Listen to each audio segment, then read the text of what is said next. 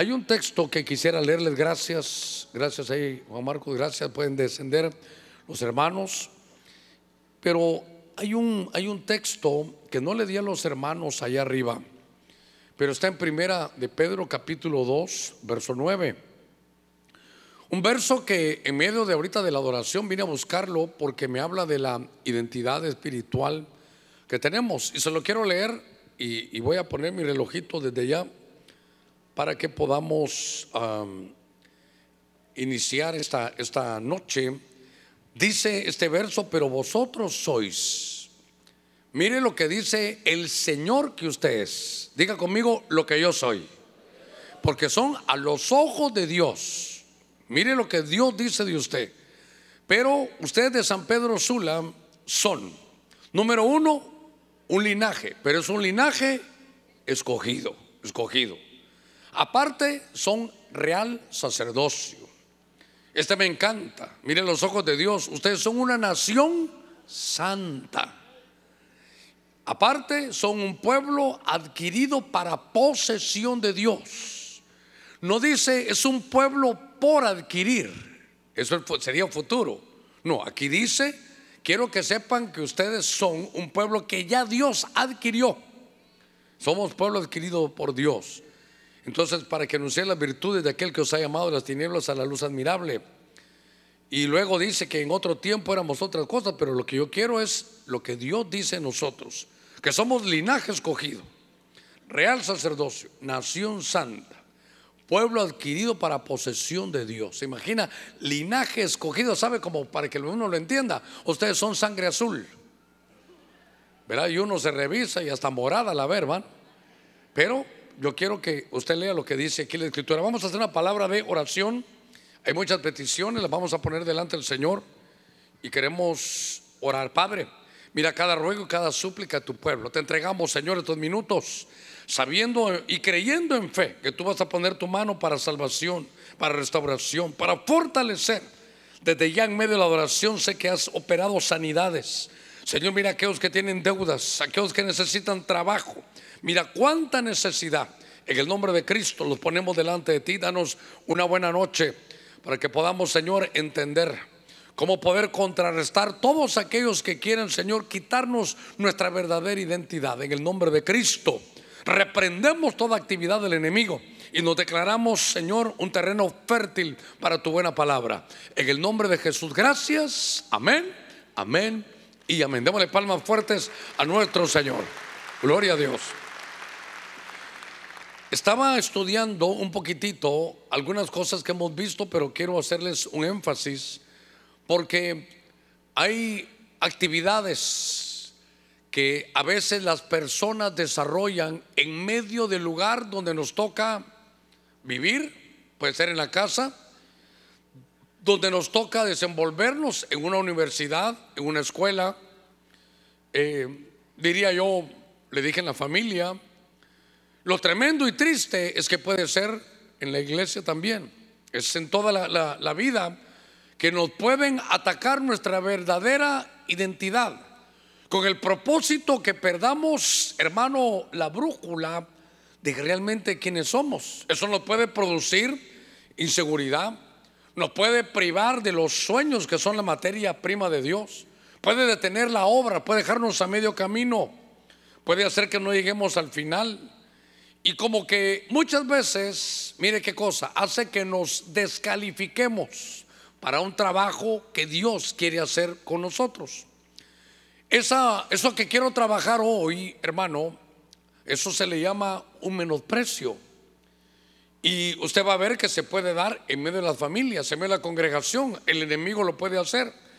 Pero entre todas las cosas que hay, hermano, y tal vez la voy a estar repitiendo, pero muchas veces es un mecanismo de defensa utilizado por alguna persona, pero oiga esto, que necesita elevar su propia autoestima. Y para eso lo que hace es desvalorizarlo a usted.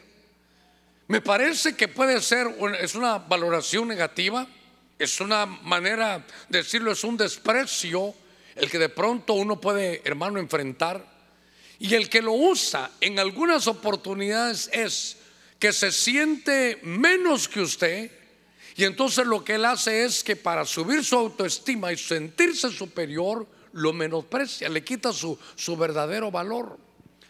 Le he dicho, déjeme poner unos segunditos más de introducción, que por eso la Biblia, hay unas Biblias que son hermosas, que en lugar de decir mis amados, dice carísimos. ¿Y cómo me gustó esa, esa palabra? Porque realmente Dios dice, ustedes son carísimos. Y de pronto alguna persona, el enemigo, la propia familia, en la propia iglesia, le pueden a usted menospreciar.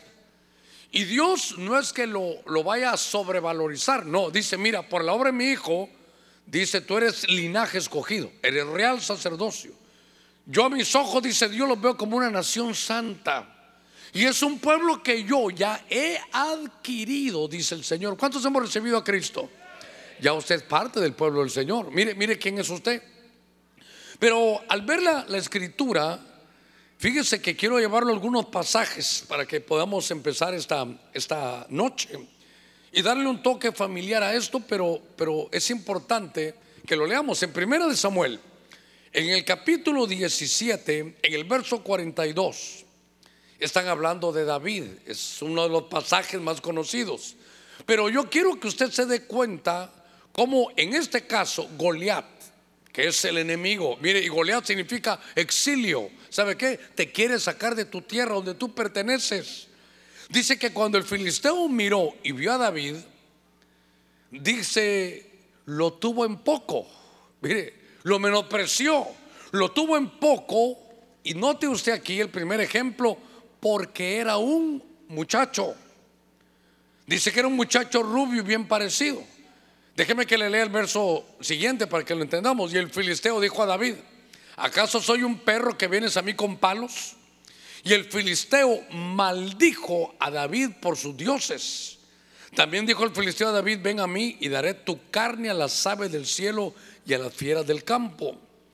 Note usted que David, mire, David iba a ser, hermano, a ver, en el ángulo, iba a ser el rey de Israel, está bien. Pero David iba a ser, cuando, cuando ponen el perfil de David, ¿sabe qué dicen? Vayan a buscar a alguien que sea un, un guerrero valiente, un varón de guerra, alguien que sea valiente.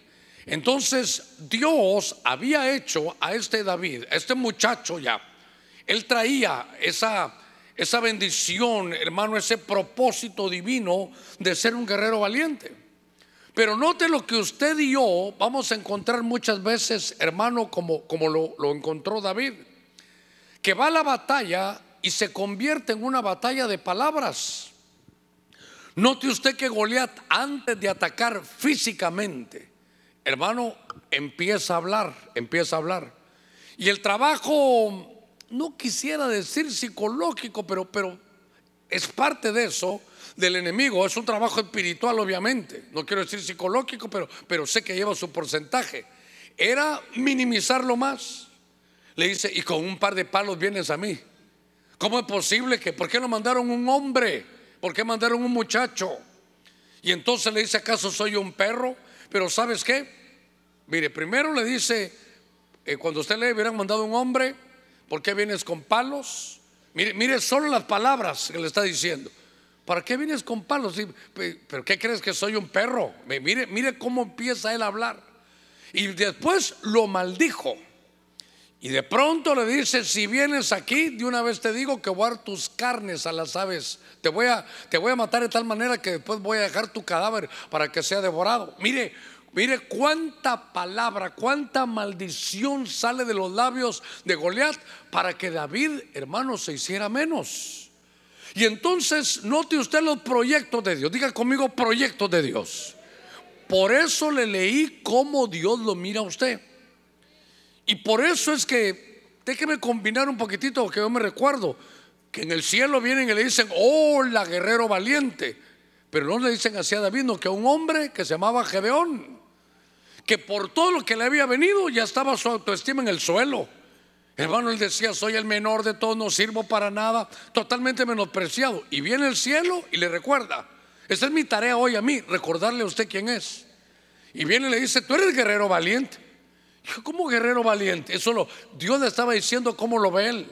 Dios le estaba diciendo cómo, hermano, cuál era su, su identidad. Pero entonces veo que aquí, hermano Goliat, que es, es, es el, el hombre que aparece aquí, es una guerra de palabras donde note usted que lo que le estaba provocando a David era inseguridad. ¿Sabe qué? Lo estaba debilitando.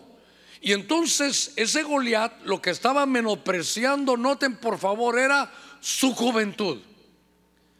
Entonces el enemigo va a atacar, hermano, él, él sabe. Porque, por ejemplo, si uno ya está avanzado en edad, oh, ya está muy viejo. Y si usted viene con toda su fuerza, estás muy joven. Siempre va a haber una palabra para poder menospreciarte. Pero todo el, el, el key del asunto de esta, de esta noche es que nadie te quite tu identidad.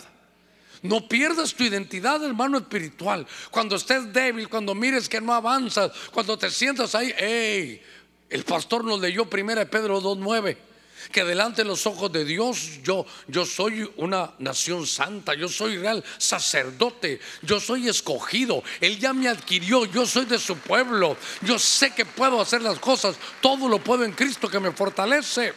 Pero note que el menosprecio, ¿sabe para qué es? Para crearte inseguridad. Entonces yo decía, miren lo, que provoca el, el menosprecio, era debilitarlo para la batalla. Mire, no sé si le estoy profetizando, porque la Biblia dice que uno en parte predica y en parte profetiza.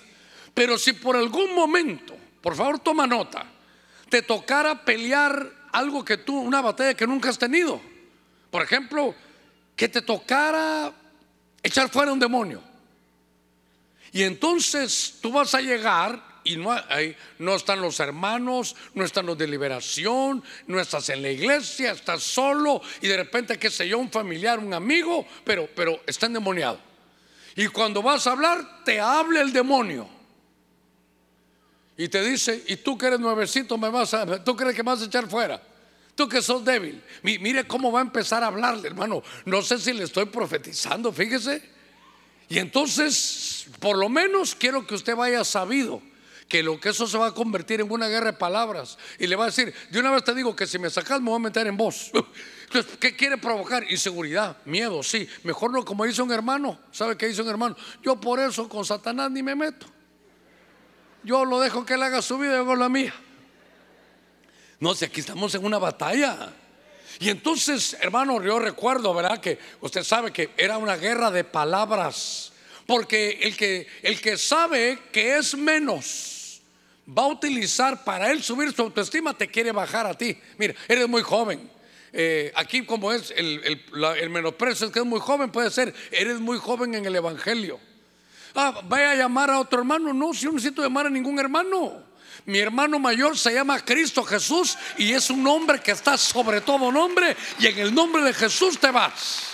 Ah, pero es que sabe qué, es guerra de palabras. Entonces le dijo, oh, así que tú dices que, que vengo con palos, que acaso eres un perro, que vas a dar, que vas a dar eh, mi, mi, carne a los enemigos, pero te, ¿sabes qué? Has maldecido al Dios que yo represento. Entonces ya no solo vienes a atacarme a mí, sino vengo yo en el nombre de Jehová de los ejércitos, agarró la onda y lo derrumbó. ¿Por qué, hermano? Porque lo que el enemigo quería hacer es, mire el arma, antes de atacar con una lanza, eran palabras de menosprecio. Yo tengo un trabajo, pero creo que tú no puedes hacerlo. ¿Cómo que no?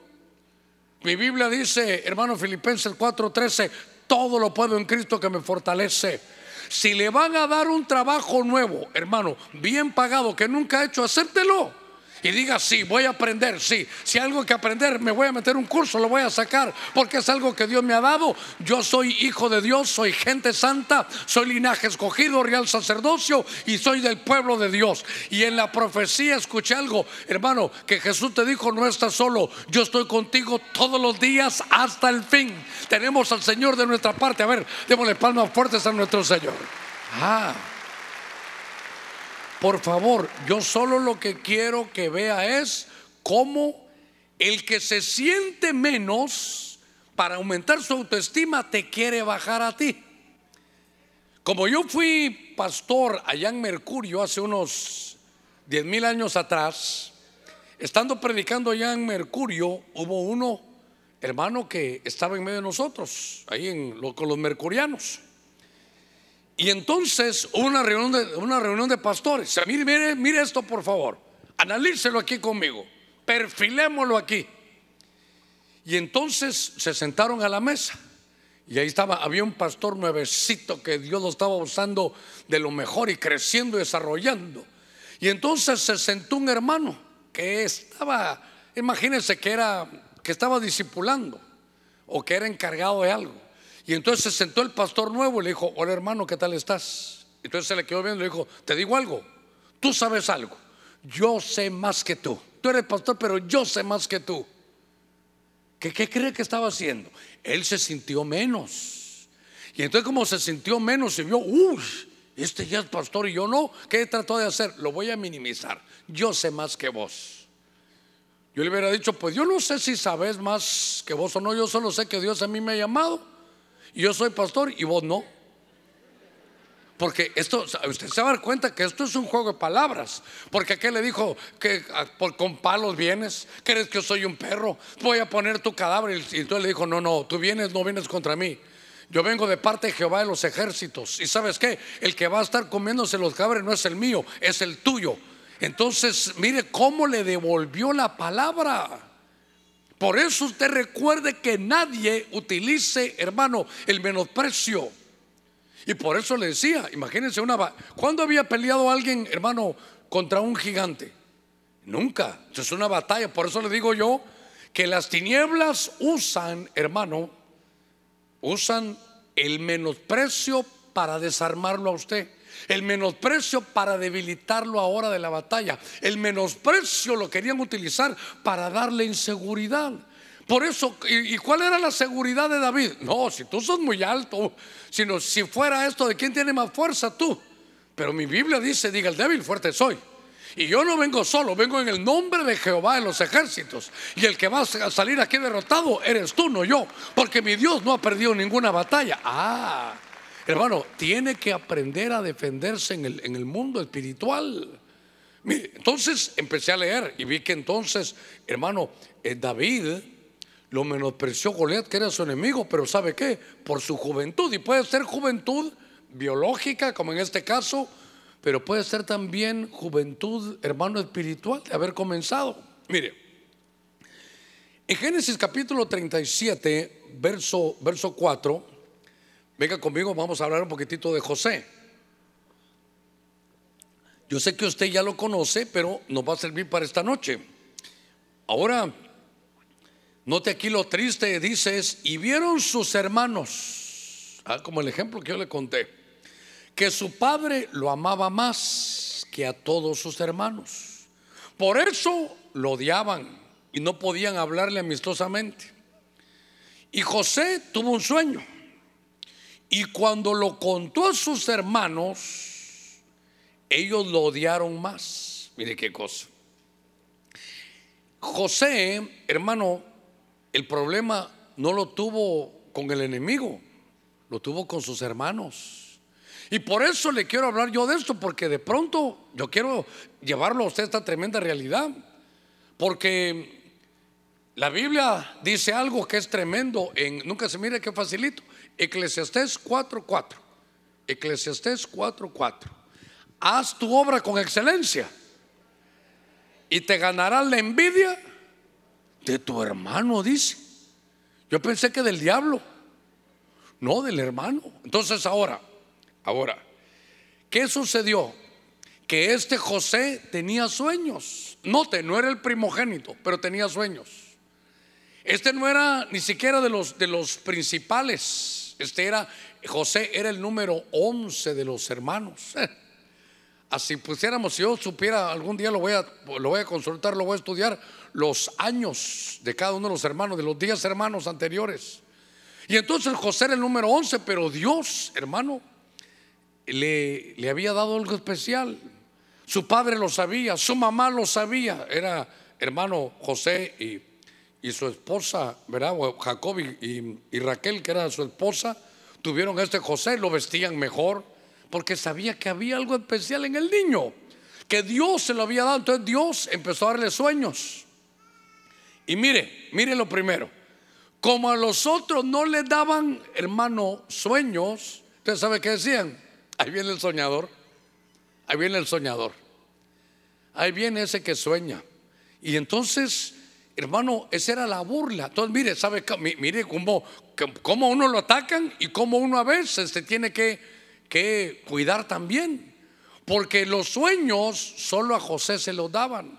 Y claro, Dios le manifestaba, hermano, los sueños sin darle el recorrido. Y era difícil.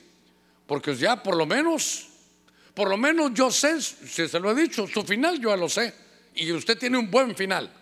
Dígale que está la par suya, tienes un buen final.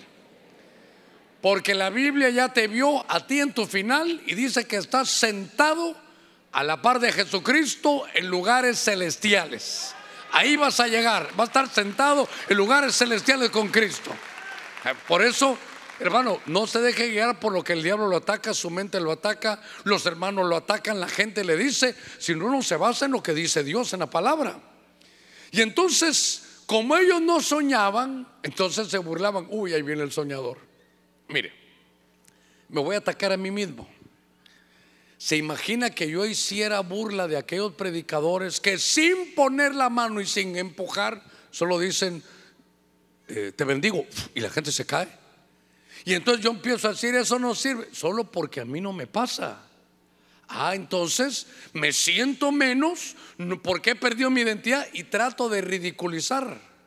¿Qué, qué, qué tremendo esto, hermano? Y entonces ahora los hermanos de José lo quieren ridiculizar. Ahí viene, ahí viene aquel que pasa soñando. Hermanos, si usted lo sabe, lo hemos predicado. La Biblia nos enseña que los sueños son la materia prima que Dios va a usar para desarrollar tu vida. Por eso adentro de nosotros tienen que haber sueños, hermano. Yo no sé, por ejemplo, usted cómo se ve en 10 años. Yo no sé eh, usted cómo se ve en unos años. Ustedes que están en la universidad, no sé cómo se ven en unos años. Ya se imagina que eh, Alguien que entró a la universidad, ¿cómo te ves en 10 años? Eh, me voy a ver en tercer año sacando las retrasadas ahí que... No, no, no. Imagínense alguien que está estudiando ingeniería, ¿cómo te ves en 10 años construyendo los mejores edificios de esta ciudad? Para la gloria de nuestro Señor y porque sé que yo nací para esto, para, para ser bendecido. Este es mi sueño, lo voy a realizar. Mire, ¿sabe qué? Cuando estoy viendo esto, ellos se burlaban, pero los sueños son la materia prima. Adán soñó y Dios le dio a su amada. Jacob soñó y lo bendijo, hermano, con, en, la parte, en la parte hasta de prosperidad material.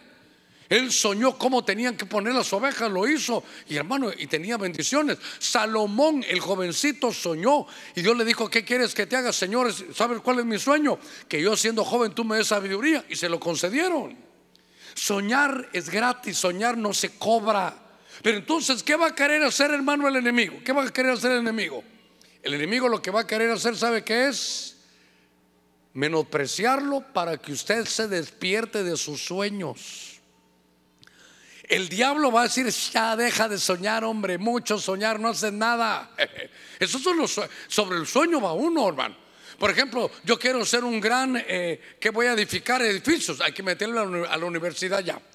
Estuve en una reunión, hermano, ahí con unos hermanos, y entonces tuve la oportunidad de saludar al hijo del hermano, y ya está por graduarse. Entonces le pregunté, cuéntame, eh, ¿cómo vas? Ya, como yo lo conocí de un niñito, hermano, y ahora ya eh, estoy estudiando, pastor.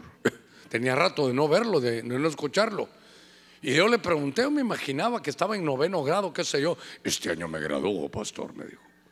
Y yo dije, ¿qué? De locutor te vas a... Una bozona que tenía, hermano. Y ya pensaste en la universidad, ya sé que voy a estudiar, yo voy a ser ingeniero, me dijo. Eh, ¡Qué convicción! Hermano, creo que 16, 17 años y él ya sabe lo que va a hacer. ¿Por qué? Porque él tiene un sueño. El sueño es la materia prima que Dios, a ver cómo lo puedo decir, requiere para desarrollar. Mire, Dios va a buscar tu corazón. A ver qué sueñas. usted no sueña nada, este ni picha, ni cacha, ni deja batear. Entonces ahí regresa, hijito, cuando tenga sueño. Pero cuando lo revisa usted, uy, este tiene este sueño. Quiero ver el sueño. Él quiere hablar en lenguas. Quiero ver qué sueño. Él quiere ser profeta. Quiero ver qué sueño. Ah, él quiere ser ministro. Quiere ser pastor. Quiero ver qué sueño. Uh, hermano, este se quiere casar. Quiero ver qué sueño. Entonces hay que tener sueños. Y el enemigo lo que quiere, ¿sabe qué, hermano? Es es que te despiertes. Déjeme que le diga algo que siempre me llamó la atención. Había un señor que creo que era cristiano en aquellos años, no recuerdo los años, pero sí leí la, la, historia un poquitito de él. Se llamaba Tomás Alba Edison, si no estoy mal. Y este Tomás Alba Edison, ¿sabe qué sueño tenía? En aquellos días que él vivió, 1700, saber qué año será, tal vez alguien me corrige en qué año fue. Pero él sabe cuál era su sueño. Quiero atrapar la luz, decía él. Yo quiero atrapar la luz. ¿Y para qué quieres atrapar la luz? Para en la noche poder sacar la luz. Y empezó a hacer, hermano, intentos, intentos, pero su sueño, yo quiero atrapar la luz, no seas loco, ¿cómo se va a atrapar la luz? Él fue el que inventó las bombillas, el bombillo él lo inventó. Y cuentan las anécdotas que fueron cinco mil intentos. ¿Sabe qué? Yo me imagino, yo no, hombre, es ridículo, ya, mira cuánto has gastado. No, pero yo voy a atrapar la luz. Algo, algo va a hacer Dios. Dios dijo, quiero ver qué quiere este. Quiere atrapar la luz. Bueno, le voy a dejar que invente el bombillo. Entonces, ahora tenemos esto. Gracias a Tomás Alva Edison. ¿Sabe qué? Que de alguna manera no le hicieron que se despertara su sueño. Le ruego algo, sigue soñando. Por favor, eso hermano te va a perfilar, te va a proyectar para lo que vas a realizar y vas a hacer. El enemigo, pero mire, ¿cuál era el enemigo aquí? Los hermanos se burlaban de él. Ahí viene el soñador. Imagínense que alguno de ustedes que están aquí, su sueño es desde ya ahorita, yo voy a ser presidente del país. Así. Eh, hermano, salúdeme bien hoy porque voy a ser el presidente del país. O, o tal vez una hermana, yo voy a ser presidente del país. Bueno, pero ¿sabe qué? Primero, ni se avergüenza sus sueños. Solo tiene que saber a quién contárselos. Pero los que estaban, hermano, menospreciando a José eran sus hermanos. Mire, a mí no me interesa quién lo quiera despertar, porque el enemigo también trató con José. Hermano, lo vendieron sus hermanos. Él ya sabía lo que iba a hacer, hermano. Él se miraba por sobre sus hermanos. Él miraba que hasta sus padres lo iban a honrar. Él sabía que iba a desarrollar grandes cosas. Él sabía que iba a ser Señor de la tierra. Y entonces estuvo, hermano, tirado en una cisterna, pero él no se despertó. Yo sé que aquí esto, esto, esto va, a va a terminar pronto. Sé que esto solo es una prueba porque Dios a mí me dijo dónde voy a estar. Y el enemigo, no, hombre, despertar tu realidad. No, mi realidad es que Dios ya me dijo quién voy a ser yo. Hermano, él sale, empieza a estar en Egipto, lo meten preso. Era para despertarse, pero él no se despertó de su sueño. Que nadie, hermano, te despierte de tu sueño. Tú sigues soñando, diciéndole, mi Dios, esto lo que voy a lograr es la materia prima para que Dios desarrolle. A ver, démosle palmas fuertes a nuestro Señor. Y nunca le ha pasado a usted que está soñando algo bien bonito, hermano, y lo despiertan. Y ya se imagina usted soltero, y porque su suegro es, hermano, su suegro es un, un señor armado, aquellos finqueros, hermano. Y usted no le cae bien, y usted está en el sueño y cuando está en el sueño, hasta su suegro corre con usted. Usted es el adecuado para mi hija. Y usted cuando le iba a dar el abrazo, y es hora, levantate que hay que ir al culto el domingo, hermano. ¿Ve que qué feo despertarse del sueño? Entonces, ¿sabe qué? Que no lo despierten las vicisitudes de la vida. Uno tiene que mantenerse, hermano, en el sueño. ¿Y sabe qué? Como los hermanos no soñaban, lo menospreciaban.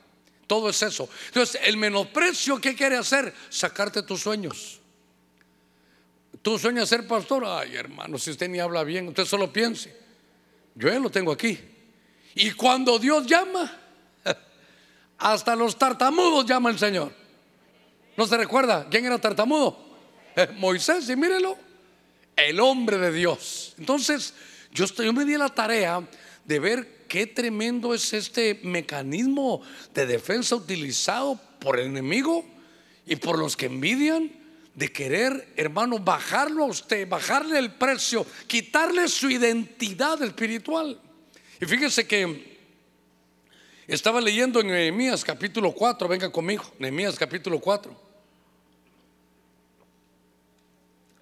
Dice en el verso 2, y habló en presencia de sus hermanos y de los ricos de Samaria. Este es el que está hablando aquí, uno, un árabe que se llamaba Zambalat. ¿Qué hacen estos débiles judíos? La restaurarán para sí mismos, está hablando de una muralla. Podrán ofrecer sacrificios, está hablando del templo. Terminarán en un día.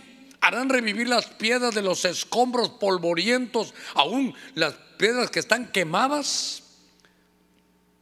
4.3. Tobías el amonita estaba cerca y dijo, aún lo que has edificado, si un zorro saltara sobre ello, derribaré a su muralla, hermano de piedra. Entonces, note usted, Nehemías, hermano, iba a terminar la obra. ¿Sabe qué? Nehemías iba a la iglesia a benecer. Y entonces pasó por mayordomía. ¿Y qué le enseñan a uno ahí? Comenzar, continuar y culminar. ¿Verdad que usted lo tiene en su corazón eso ya? Comenzar, continuar y culminar. Y este Nehemías era un restaurador que Dios había enviado. Era un hombre al que Dios había levantado, oiga, con una unción de restaurar una ciudad. Y de pronto estaba uno que se llamaba Gesem, este que se llamaba Tobías y Zambalat. Y entonces, ¿sabe qué? Había que bajarse, hermano, a, ahí a Nehemías, igual a Esdras, eran los restauradores. Entonces, cuando vieron que empezaron a restaurar, ¿sabe qué? Se burlaban, hermano, se burlaban. ¿Sabe qué le estaban haciendo? Ellos querían bajarlo para que no cumpliera su comisión. Querían que él se sintiera menos. ¿Sabe, ¿Sabe qué? Como es menosprecio, estaban desvalorizando, hermano, su trabajo. Y dice que este hombre tenía fuerza para edificar. Dios le había dado esa comisión. Dios le había dado esa habilitación. ¿Sabe qué? Uno tiene fuerza para restaurar. La restauración es un fluir que Dios da. Y todos los que estamos aquí, le quiero decir algo. A veces nos toca llegar a la iglesia para ser restaurados. Y le digo algo, Dios le da a usted la fuerza para poder hacerlo. Pero de pronto pueden venir, hermano, los Zambalat, los Gesem, los Tobías, para decirle, no, de esta ya no te levantas. No, no, no. Y no que eras muy cristiano, mira lo que hiciste, de esta no te levantas. No, si ya no, ha llegado ni el 24 y ya te echaste los tragos. De esta no te levantas. ¿Y tú qué crees? ¿Que tu hogar se va a restaurar? No, ya lo tienes perdido. De esta no sales. Mire cómo el enemigo, que el Señor reprenda, mire, tal vez usted fue al psicólogo y le dice, no, su hogar ya no lo restaura. No, hubiera venido antes cuando estaba en llamas, ahora está en cenizas. Usted solo recuerde algo, nuestro Señor es experto en levantarse de las cenizas. Él fue a la parte más baja de la tierra, fue reducido a cenizas y de ahí se levantó. Tenemos esa genética, démosle palmas fuertes a nuestro Señor. Tú puedes restaurarte. Hay restauración para ti. Pero note usted que Zambalat, hermano, es el que se burla. Ese no es la del pueblo de Dios, pero se burlaba. Hermano, algunas experiencias de la vida me lo han, me lo han dicho. Cuando me junté con una persona y le conté los planes que teníamos hace, qué sé yo, unos 17, 18 años, el plan era esto, este era el plan. Hermano, poder comprar el terreno, hacer un templo, hacerlo con excelencia, qué sé yo, atrevernos a soñar, hacer las maquetas, todo lo que usted, lo que usted sabe. Y entonces me dijo esa persona, ay Germán, me dijo, muy grande el proyecto para vos, me dijo. Mire qué, qué desventurado. Como yo soy chiquito. Muy grande el proyecto para vos, me dijo. Mira, ese proyecto te va a llevar, y si bien te va, unos 10 años. Y entonces se me subió a mí la sangre, hermano. Y como éramos amigos, bueno, somos amigos, le dije, sí, pero si empiezo mañana serán 10 años un día. Así que he tomado la decisión de hacerlo. Ya llevamos varios meses y voy a continuar porque sé que esto Dios está en el asunto. Es una casa para la honra, la gloria de Él, para que nos contemos los que tenemos fe y podamos darle a Él toda la gloria, la honra, el poder y la alabanza. Entonces, hermano, ¿cómo se van linkeando todo? Porque claro, los sueños son importantes. Pero en este momento era, hermano, una unción para reedificar y no de una ciudad. Por eso si tu hogar está en ceniza, si hay problemas, si se destruyó, hermano, vas a poder restaurarte. Dile al que está a la par suya, te van a restaurar. Dios te va a restaurar. Él te ha dado fuerza para restaurarte. De esta vas a salir y vas a salir bien. Hermano, espero que usted no sufra esto, pero cuando uno ha fracasado y, y, es culpa de uno y la cosa ya no sirvió y uno se da cuenta que, que, lo que había dicho que nunca haría lo terminó haciendo, no sé a usted le ha pasado, uno dice, de esta no me levanto. Y yo digo, después de conocer al Señor y después de tal vez de, de, de irme lejos, hermano, y probar el polvo, yo pensé, yo, yo no recuerdo que alguien me lo haya hecho, pero yo pensé que no me levantaba. Y cómo Dios empieza con sus caminos de los más raros que tiene, y ahora me tiene aquí predicando. Entonces le, voy, le puedo decir algo yo, que cuando me llamó la atención este tema de ver cómo, cómo el menosprecio es un arma, que, hermano que hace como que, que te va a quitar la fuerza para salir adelante después de un tropiezo. Claro, aquí es una ciudad. Pero este hombre, hermano Nehemías, llega y hace un análisis. Tampoco, tampoco se inventan las cosas. Él dice, voy a ver las fortalezas, las oportunidades, las debilidades y las amenazas.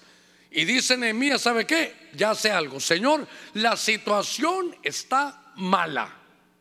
Él sabía. Yo ya hice la investigación y la situación está mala. Pero muy bien. Al final tú me has enviado y tú me dijiste que vas a restaurar. Así que Señor, yo ya vi que la situación está mala, así que no me voy a preocupar de qué es lo que no tengo. Me voy a ocupar con lo que tengo. Porque Dios te va a restaurar con lo que tienes. Dios te va a bendecir con lo que tienes. Enfócate en las cosas buenas que tienes, no en lo que te hace falta y Dios te va a restaurar. A ver, démosle palmas fuertes ahí a nuestro Señor. Que nadie te menosprecie Hermano, y uno sigue leyendo y de repente terminó la obra. Yo sé que usted lo sabe, que ya pasó, pero se lo quiero recordar. Es importante. Usted va a culminar lo que ha comenzado. Lo va a culminar. Y sé lo que usted vive. Yo ya lo viví aquí. Hermano, yo después de firmar los cheques, yo decía, Dios mío, una vez ya vine aquí y vi que no habían hecho nada. Y viera todo lo que había firmado yo. Y nunca se me olvida, es que estamos poniendo cimientos, pastor. Pues yo no sabía si miente o no miente, pero, pero cimientos, pastor. Y es que mire el terreno que compramos, pastor, hay que rellenarlo. Sí, pero ya, ya se dieron cuenta, sí, pastor, es que, es que esto lleva bastante inversión.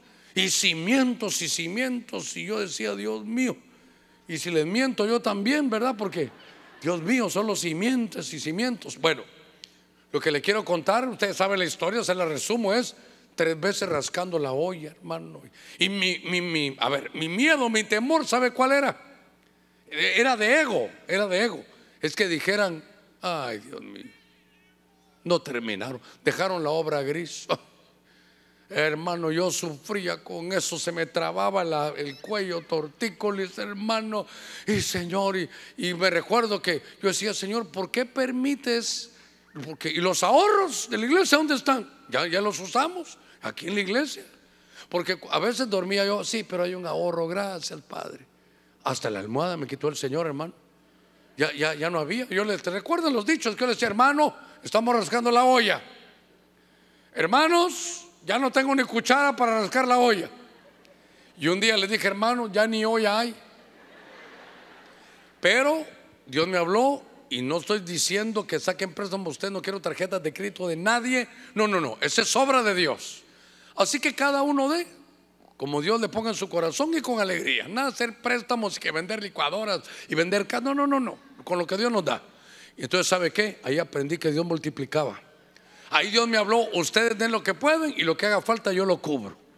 Y entonces yo pude ver cómo Dios, hermano, mire, comenzó, continuó y culminó. Démosle palmas. Señor, a ti sea toda la gloria. Entonces, mire cómo va linkeado los sueños, pero ahora se va a levantar. Lo que usted había hecho y, le fue mal, hermano, se va a restaurar. El negocio había quebrado, va a volver al negocio y lo va a hacer mejor todavía te vas a restaurar. En tu casa hay cenizas, Dios te va a levantar en medio de las cenizas. Su hijo todavía no ha vuelto, él va a volver y va a ser de los primeros. Y recuérdese, él lo va a levantar a usted, le va a decir, papá, vamos al culto. La vida va a dar un giro tremendo y Dios va, hermano, a darte ese botín por el cual tú has luchado. Démosle palmas fuertes ahí a nuestro Señor. Mire, en primera de Samuel capítulo 8, verso 5, hoy quiero llegar para que lo compare usted con el número 1. Porque lo que le pasó a David fue que le menospreciaron su juventud. Pero oiga esto. 1 Samuel 8:5. Y le dijeron sus allegados a Samuel, mira, has envejecido. Oiga, y tus hijos no andan en los caminos. Ahora pues, danos un rey para que nos juzgue, porque así como lo hacen todas las naciones. Pero fue desagradable a los ojos de Samuel que le dijeran, danos un rey que nos juzgue. Y Samuel oró al Señor y el Señor le dijo, bueno, escuchan la voz del pueblo, ¿verdad? Eh, en cuanto a lo que te digan, no te han desechado a ti, sino a mí, pero, pero dice que fue desagradable a los ojos de Samuel que dijeran, danos un rey. Le abro mi corazón. A mí lo que más me hubiera dolido es que me hubieran dicho, ya estás viejo. Porque usted lo lee, ahí, allá mire, a ver, en el verso 5. No, este es el verso anterior, verso al verso 5. Dice que le dijeron, ¿sabes qué, Samuel? Mire, mire, hermano, su equipo, su equipo, con la gente que él estaba, su propio equipo, ahora lo menospreciaron, le dijeron, es que ya estás muy viejo. Y ese Samuel nació en Ramá, vivió en Ramá, usted sabe, en altura. Ese era juez, era profeta hermano, desarrollaba labores sacerdotales. Yo siempre le he dicho, para mí, este es de los hombres más completos en la Biblia. Este como que hacía trabajos, hermano, ejecutivos, legislativos, judiciales, donde él llegaba, la gente hasta temblaba. Era un hombre tremendo. Pero ahora su propio equipo le dijo, ya estás viejo, entonces note aquí, a ver si me ayudan poniéndolo rápidamente.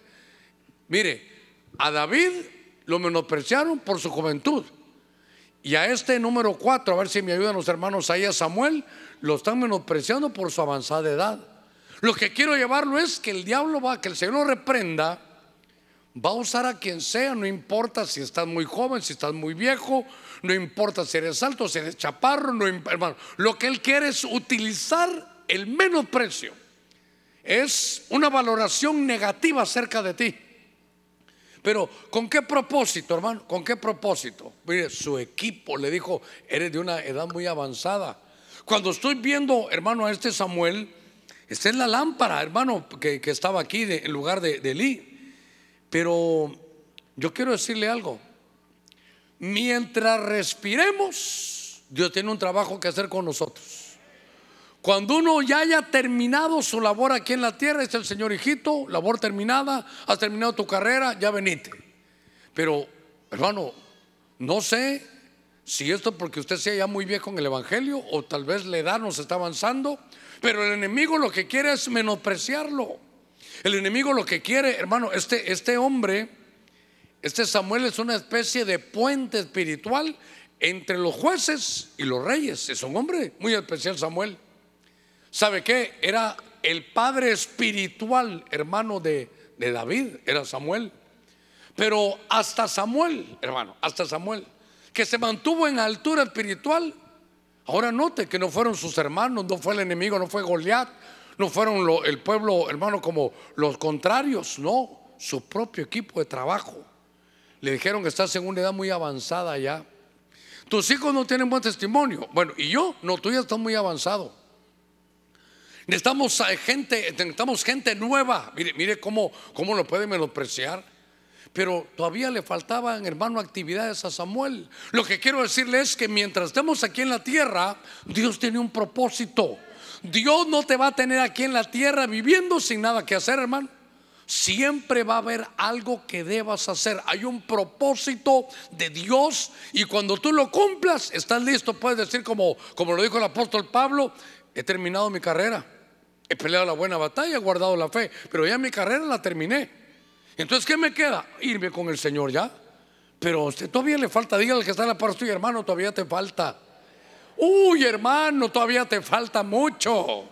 Así que no les creas que ya no sirve para nada.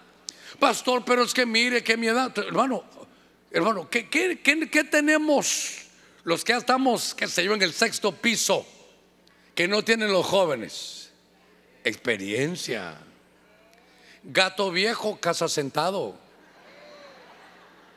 Yo tenía un mi perro, hermano. tenía mi perro, un boxer. Y se fue haciendo viejo, usted sabe, creo que los perros hay que multiplicarle por siete, creo yo, ¿verdad? Por siete, ¿verdad? ¿Cómo así, pastor? Si el perro tiene dos años, por siete tiene catorce. Pero se imagina un perro que tenga unos ocho años, hermano, ya. Ahí empiezan ya no están, ya no están calidad. Pero ese mi perro lo que le quiero contar es que era tremendo, fíjese, porque cuando era joven y entraban las avecitas hacia el patio, hermano, se saltaba, las corría, iban para allá y para allá. Pero cuando ya era viejo estaba tirado así bajo la sombra de un palo que había ahí, hermano.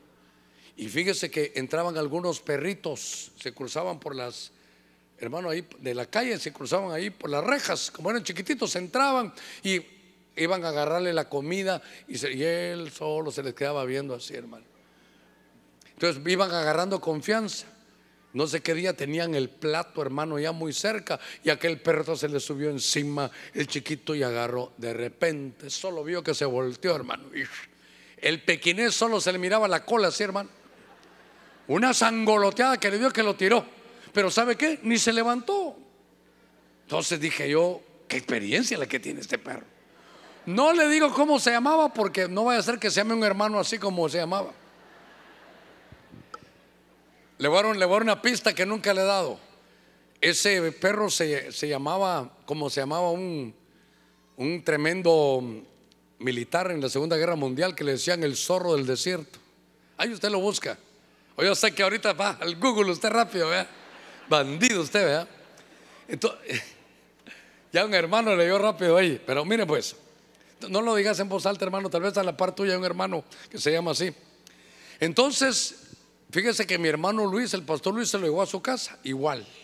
Ya viejo, hermano, solo por cariño lo teníamos ahí, viejo tirado ahí, con su comida. Y entró de aquellos, hermano, allá en Guatemala se llaman zanates, que son una especie como de cuervos, así negritos. Que, entonces, hermano, tan hambriento estaba que se comía la, la comida el perro. Ya sentía yo que se rascaba así como de lado, hermano, pero Ahí, se metía. Y mi perro, ese zorro del desierto, hermano, ahí estaba y de repente igual. Lo dejó que agarrara confianza y se lo agarró. Te dije yo, perro viejo, casa sentado. Entonces yo le decía que la experiencia que tenía hermano Samuel, la experiencia que tiene el viejo, eso, eso no se consigue con, con una inyección, eso no es de vitaminas. Pero note usted que ahora aquel por su juventud y este por su, por su edad avanzada. Pero le quiero recordar que usted es nación santa, que usted es linaje escogido, que usted es hermano real sacerdocio, que es un pueblo adquirido. Le quiero recordar que usted es la sal de la tierra, hermano. Le quiero recordar que usted es la luz del mundo. Y le quiero recordar que a la par, hermano, de los ojos de Dios, cuando hablan, le dicen, sí, allá están mis santos que están en San Pedro Sula. Usted es una persona que nadie le tiene que quitar su identidad. No acepte el menosprecio.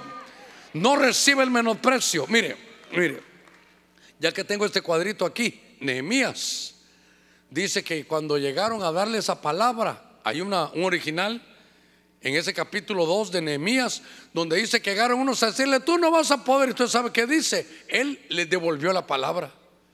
En el mundo espiritual, cuando te digan algo malo, devuelve la palabra. No se la recibas. Por favor, póngame cuidado en esto. En el mundo espiritual es tan tremendo que Jesús dijo, la palabra que yo les hablo, les hablo es que las palabras que yo, las palabras son espíritu y son vida la palabra de Jesús. Entonces note que las palabras del enemigo pueden ser espíritu, pero malo, espíritu, pero muerte, espíritu, pero fracaso, espíritu, pero menosprecio. Y si tú te dan esa palabra y te la quedas, eso te va a pasar. Por ejemplo, usted va a fracasar siempre. Ah, sí es cierto. Bueno, le tiró la palabra y usted se la quedó. En cambio, Nehemías le dijeron, tú no vas a poder restaurar. ¿Sabe qué? Es como, como jugando béisbol. Le tiraron una tremenda bola. La agarra y le dice, eh, yo sí lo voy. Y le regresó la pelota. No voy a pedrear a nadie, por favor. No estoy diciendo eso. Solo cuando le digan, yo creo, ay, mijito, yo creo que tú no te vas a casar. Uy, mamá, me van a sobrar, dígale usted. Me van a so Ay, mijita, yo te que te miro que en esa iglesia te hiciste evangélica y ni novio vas a tener, no mamá. Hasta me tengo que cuidar, vieras cuántos hay ahí pretendientes. Eh, tengo que jugar número de lotería para ver quién se la gana. Pero no, yo creo que nunca vas a ser pastor. Yo creo que nunca, yo creo que ese negocio nunca te va a dar. No acepte la palabra porque lo están menospreciando, le están diciendo, tú no sirves, hermano. Y usted le recuerdo, usted es la sal de la tierra, es hijo de Dios, hermano. Usted nació en santa pueblo adquirido, real sacerdocio. Démosle palmas fuertes a nuestro Señor. Gloria a Dios, Dios mío. Fíjense que le voy a dar un pincelazo a esta, pero usted ya lo conoce. Génesis 29, 31. Viendo que viendo Jehová que Lea era menospreciada, le concedió hijos. Pero a Raquel, hermano, pero Raquel era estéril, dice, fíjese. Pero Raquel era estéril. Es que a esta muchacha tenía una hermanita que era Raquel. Y Raquel dicen que era hermosa, de bella figura. Y cuando hablan de Lea, dice que nació sanita, hermano. El que tenga para oír, que oiga, ¿verdad? Entonces, esta, mire eso, esta Lea era mm, menospreciada por su físico. ¿Qué le parece? Por su físico. Ay, pastor, ¿y cómo salgo de esto? La suerte de la fea, la bonita la desea. Primera de Germán, capítulo 5, verso 2. Esto es como el hombre, mientras más, el hombre es como el oso, mientras más feo, más hermoso. Digamos amén los varones. Le voy a decir algo. No crea que la mujer va a estar eligiendo ahí, hermano, brazotes y espaldas, romario, mitad ropero y mitad armario. Usted puede ser chaparrito y tal vez no muy dotado, hermano. Pero ¿sabe qué? Ellas quieren un hombre seguro, un hombre que la defienda. Un hombre que sea, que, hermano, un hombre que trabaje, que les dé su lugar, que las ame. Eso es lo que quieren. ¿Y sabe qué? La mujer es auditiva. Porque a veces los feitos tenemos una grasa especial en los labios. Y entonces dicen, otras, otras ¿sabe qué dirán? ¿Qué casaca dirán, verdad? ¿De dónde sacará esto tanto? Pero esta era menospreciada por el físico. Mire qué cosa. Y era menospreciada por su esposo Jacob. Mire qué cosa, hermana. Pero la Biblia dice Proverbios, Señor, 31-30. A ver, póngamelo ahí arriba, espero que no esté mal. Yo recuerdo que dice, hermano, engañosa es la gracia y van a la hermosura. La mujer que teme a Jehová, esa será alabada. ¿Qué le parece eso? A palmas fuertes a nuestro Señor. Ah, bueno. Hermano, hay que vencer el menosprecio porque a veces uno no viene tan, tan fisiquito como, como otros, ¿verdad? Pero imagínense, no sé a quién, hermano, en esas redes que ponen de todo, ¿verdad? Le dijeron, si invirtieras en tu esposa, tú tendrías una esposa hermosa, si invirtieras como piensas invertir en la otra, le dice. Si le pagas su salón de belleza, su manicure, pedicure y si hay necesidad hasta barbecue, hermano, todo, todo se va a ir ahí. Pero mi Biblia dice, engañóse la gracia y van a la hermosura.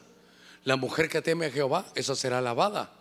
Hermano, cuando miramos a Pablo, le digo algo, Pablo era, era feo. ¿Para qué le digo más?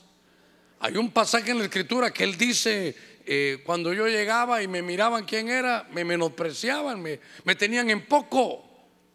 Pero usted, por favor, recuerde lo que dice la Biblia. Es que a veces queremos juzgar, hermano, y mire cómo, cómo el enemigo busca, hermano, en dónde llegar, dónde llegar.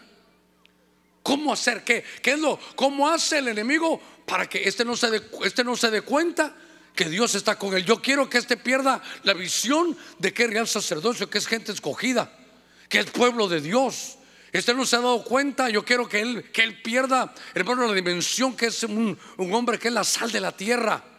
Que esta es la luz donde él llega a alumbrar. Oiga, que en el Salmo 45, 2 dice, este, eh, dice una mujer, dice ahí es que, ¿saben qué? Este mi hombre para mí, dice esta mujer, es el mejor que hay, el más bello. ¿Qué hombre este? ¿Y sabe qué dice? Por la unción que hay en sus labios. No dice por el físico, ni que sus ojos son azules. No, no, no. Dice por la unción que hay en sus labios. Hermanos varones, digamos amén los varones. Mire, esto va para solteros y casados. El secreto suyo realmente está en su boca, en lo que usted hable, en lo que usted le dice. Esa mujer, léalo usted en su casa, Salmo 45, 2. Eh, como mi hombre no hay ninguno, por la unción que hay en sus labios. Entonces note que el enemigo va a buscar dónde poder, hermano, menospreciarlo.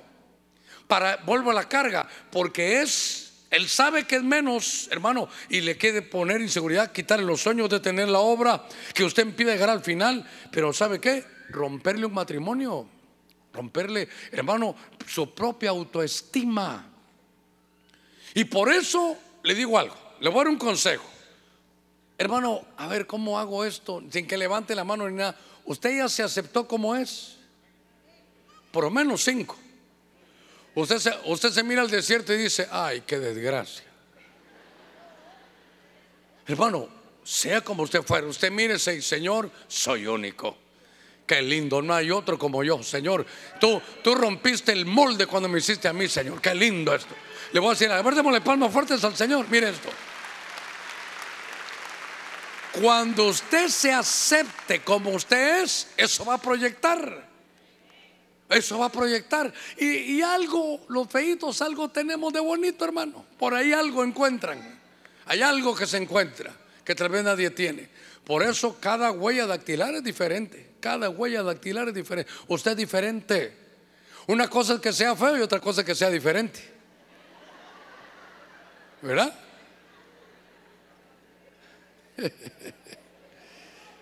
Le cuento, el día que usted se acepte, gracias Señor.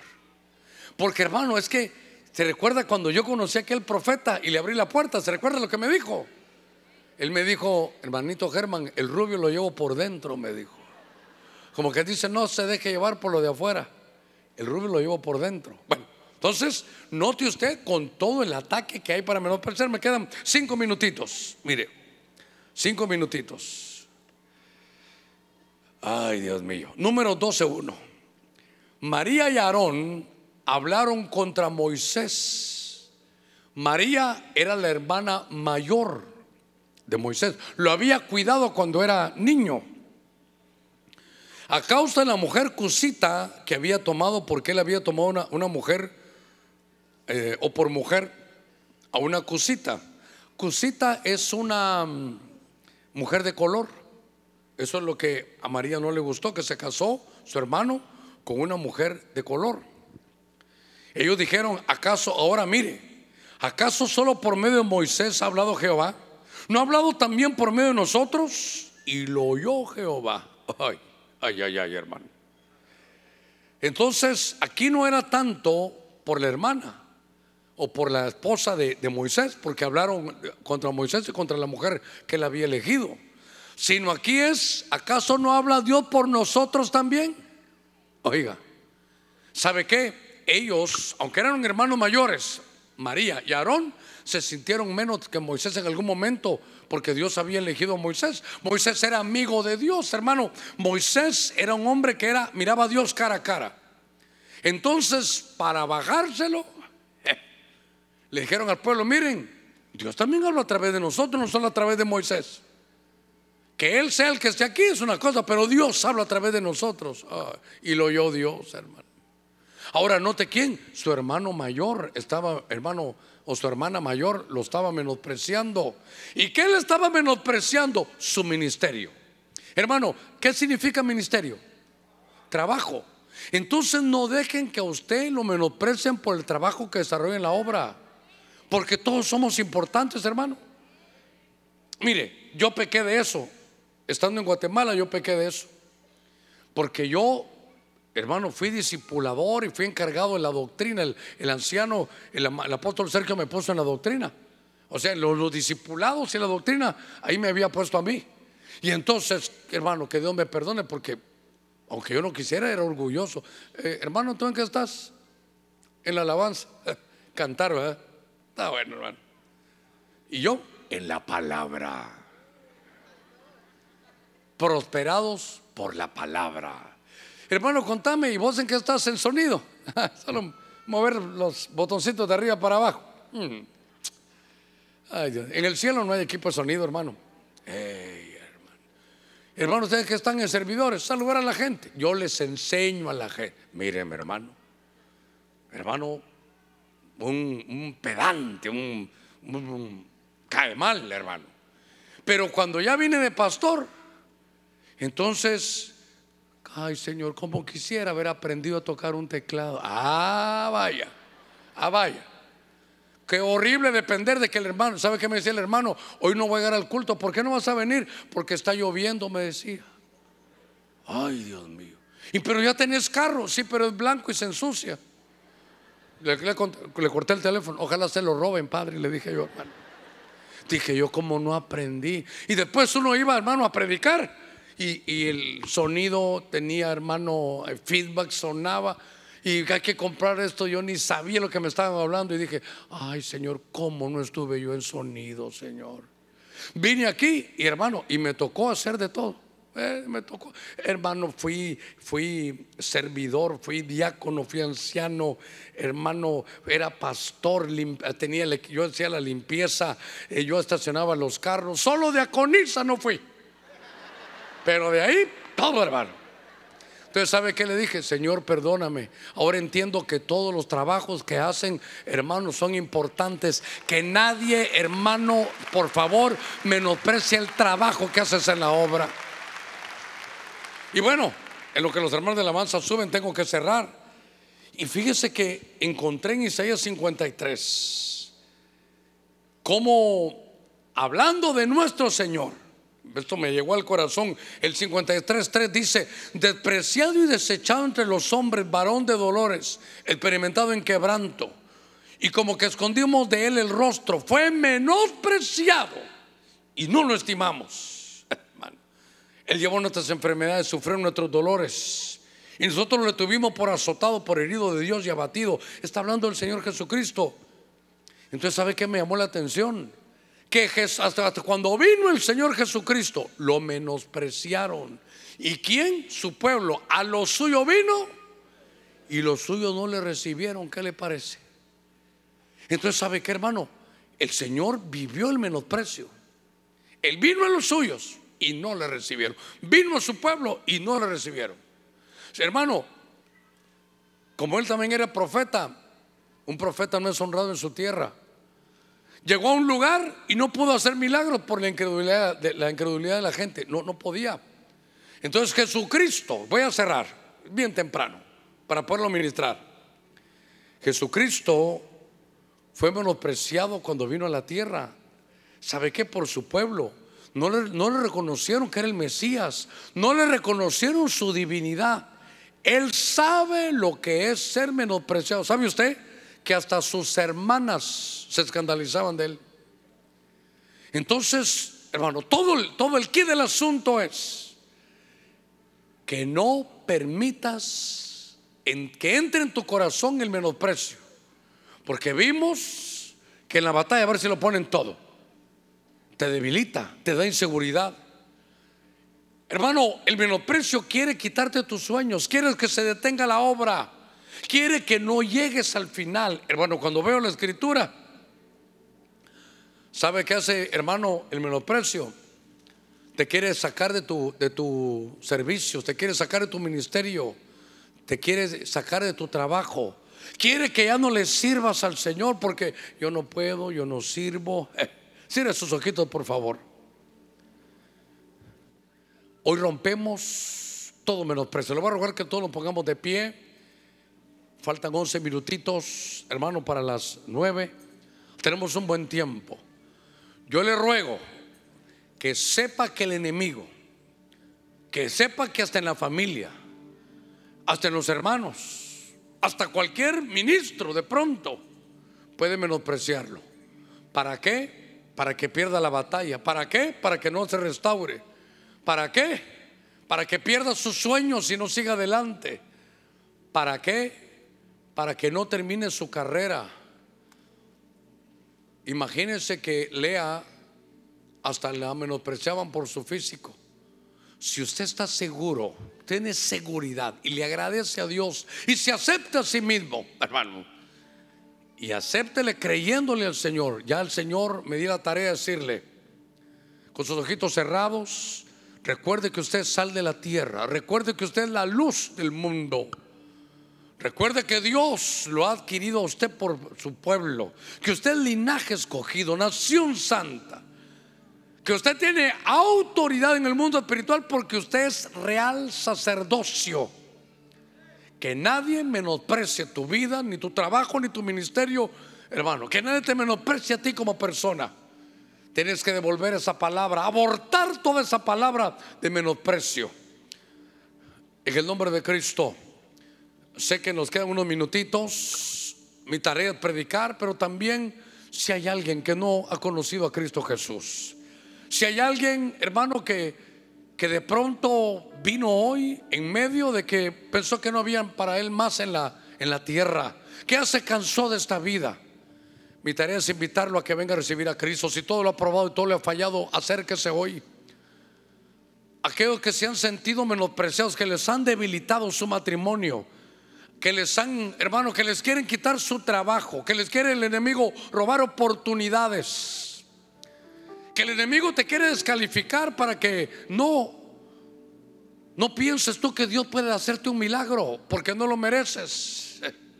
Si tú eres su pueblo adquirido, habrá alguien que va a recibir a Jesús rápidamente, le ruego que venga. Donde quiera que esté, tú sabrás internamente que Dios te está llamando y dile, Señor, aquí estoy. Aquellos que el menosprecio los ha debilitado, hasta puede ser en lo secular, que te quieren menospreciar, que te dicen que no puedes con ese trabajo, eh, sacúdete hoy. En el nombre de Cristo, ¿habrá alguien que va a recibir a Jesús? ¿Habrá alguien que se va a reconciliar? ¿Habrá alguien que quiere romper con ese espíritu de menosprecio? ¿Habrá alguien que va a recibir cobertura? Le ruego que se acerque, venga rápidamente. Unos minutitos, vamos a cantar un himno y luego voy a hacer una palabra de oración. Acérquese al Señor, acérquese. Que no le corten su carrera, que no te pongan inseguridad, que no te debiliten en la batalla. Que yo soy tu hijo. Venzamos el menosprecio. Te dijeron que no puedes alcanzar un puesto. Te dijeron que aquí no vas a desarrollar. Acércate. Te están deteniendo. Si alguien va a recibir cobertura, también venga. Si alguien está enfermo, venga. Si le dijeron que su enfermedad no, no puede sanarse, aquí está el Señor. Yo solo sé que yo soy su hijo y él es mi padre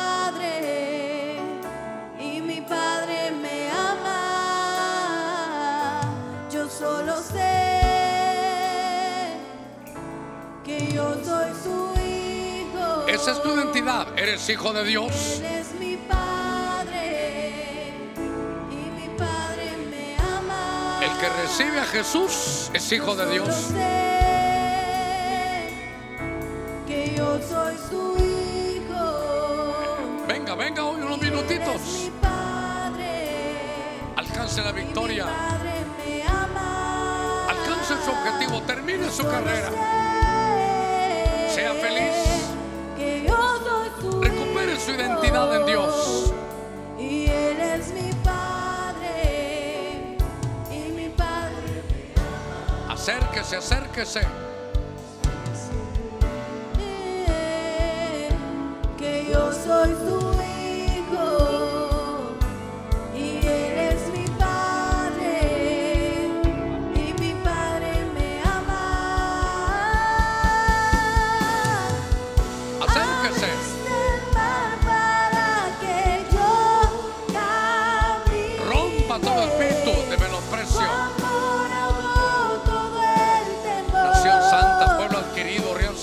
Hijo de Dios, luz del mundo. Yo soy Rompa todo, hijo todo menosprecio, todo espíritu que lo quiera desvalorizar.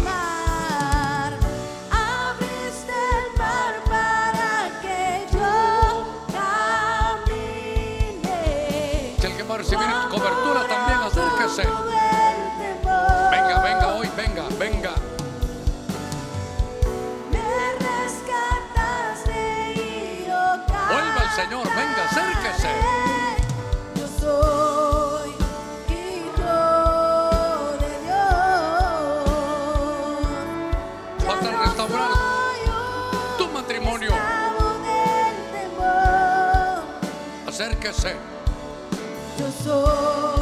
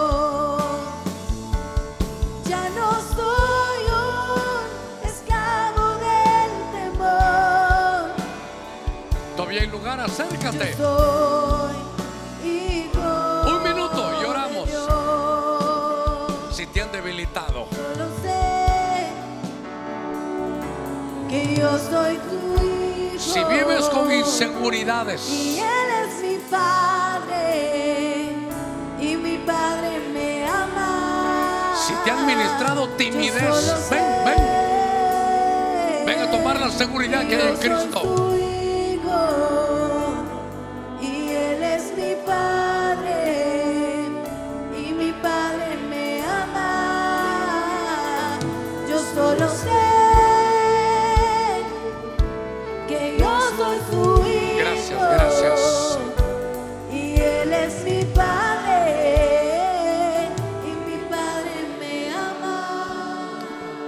Nuestras manos aquí al frente con todo nuestro corazón.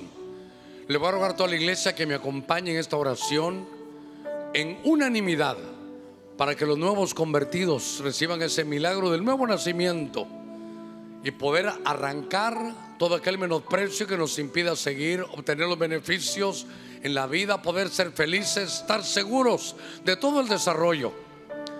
Padre, en el nombre de Cristo, mire a los que han venido hoy para poder pedirte iniciar de nuevo. Oh Dios mío, te pido que hagas el milagro del nuevo nacimiento. Los que están recibiendo a Jesús, díganle ahí, Jesús, perdona mis pecados, mira mis faltas, mis iniquidades. Oh Señor, yo te pido que esta noche tú puedas recibirme como tu hijo. Yo te acepto como mi Señor.